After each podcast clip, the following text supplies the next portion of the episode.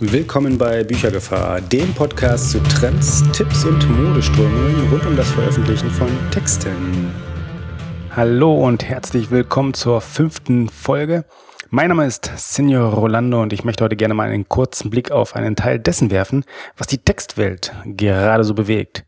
So ging zum Beispiel die Nachricht herum, dass Texter oder TXTR nicht einfach nur unaussprechbar ist, sondern auf einmal auch insolvent geworden. Der Buchreport berichtet es, wobei bei eBook News die schönere Überschrift zu finden ist, bei der ebenfalls einfach mal alle Vulkane gestrichen wurden und ähm, man erkennt sehr gut, dass das dann definitiv nicht mehr lesbar ist. Aber wirklich unterhaltsam ist das ja eigentlich gar nicht. Und das Drama dahinter ist, dass so richtig glücklich die Geschichten rund um den Laden eigentlich noch nie wirklich waren. Die sind 2008, glaube ich, gestartet. Damals mit ganz, ganz, ganz großen Lesegerätplänen.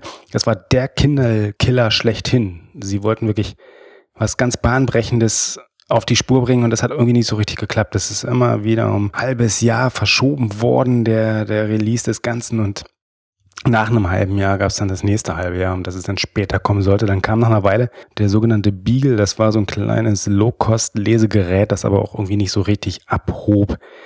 Das war irgendwie kein großer Durchbruch.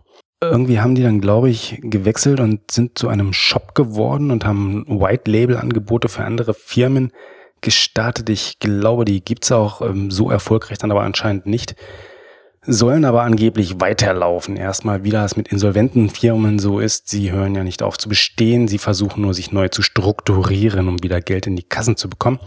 Und interessant ist auch, dass ja im letzten Jahr, ich glaube im letzten Jahr, sie mit äh, Balloon in Großbritannien gestartet sind mit einem E-Book-Abo.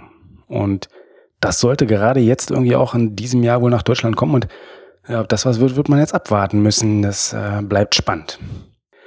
Ebenfalls spannend ist, dass Kobo, einer der ganz großen anderen E-Book-Händler, mal wieder eine Firma übernommen hat oder die E-Book-Kunden von Blinkbox übernommen haben. Nicht, dass ich Blinkbox jetzt groß kannte vorher, aber das scheint eine Tochter der britischen Tesco-Supermarktkette zu sein und Blinkbox wurde wohl 2007 gegründet, ist seit 2012 bei Tesco und wir stellen jetzt so zwei, ja, zweieinhalb Jahre später fest, ähm, dass sie da so gar nicht richtig glücklich mit sind und mit dem Geschäft irgendwie auch nicht so richtig klarkommen und das dann gleich erstmal wieder abstoßen wollten. Schön ist, dass Kobo aber auch in guter alter Tradition handelt. Sie haben ja vor etwa vor knapp einem Jahr haben die Mädels von Kobo ja auch gerade die Sony-Kunden übernommen. Also Sony hat ja auch mit seinen ganzen wunderschönen Lesegeräten einen ganz tollen Shop gehabt und den dann aber auch auf einmal aufgegeben, nachdem er nicht so richtig gut lief und die Kunden sind dann alle bei Kobo gelandet. Jetzt kann man nur hoffen, dass aus dem Scherz, den Matthias Matting gemacht hat, äh, zu seinem Jahresanfang Prognoseartikel, bei dem er meinte, dass äh, Kobo natürlich auch Xingxi dieses Jahr übernehmen wird und das ist eigentlich der letzte unabhängige Distributor, den wir in Deutschland haben. Das wäre so ein bisschen schade, muss ich ganz ehrlich sagen. Ja, weniger schade ist, dass Mikrotext die sich selbst gesetzte Hürde bei ihrem Crowdfunding-Projekt des E-Book-Abos erreicht hat. Ich weiß gar nicht, was ich dazu sagen soll, außer das ist sehr, sehr, sehr großartig. Alle drei Monate, also viermal im Jahr, bekommt man die neuen E-Books von Mikrotext damit frei Haus. Das Ganze ist, auch wenn die Crowdfunding-Kampagne ja jetzt dann zu Ende gegangen ist, weiterhin buchbar und es klingt in meinen Augen wirklich sehr, sehr großartig. Und was es alles heißt, ist, dass alle drei Beispiele uns wirklich sehr gut zeigen, dass vieles der Zeit tatsächlich im Umbruch ist. Das kann man jetzt bedauern, ja? Oder man kann sich damit arrangieren. Man kann es als Vorteil sehen. Ja, so diese Änderungen, das ist ja auch das Schöne am ganzen Geschäft, das ist auch das Schöne an, dem, an der ganzen Branche rund um die E-Books, die wir gerade haben. Und was definitiv hilft, ist, dass man immer versucht, so ein bisschen wenigstens auf dem Laufenden zu bleiben, um einigermaßen mitzubekommen, wo der Zug gerade hinfährt.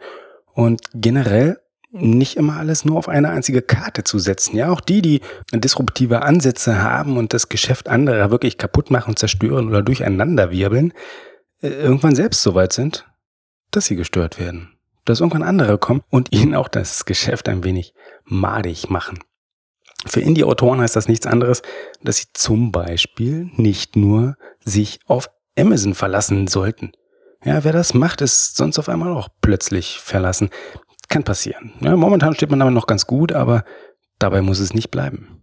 Und auch auf anderen Plattformen sollte man nicht nur vertreten sein, sondern auch die eigene Werbung ruhig mal auf eben diese ausrichten.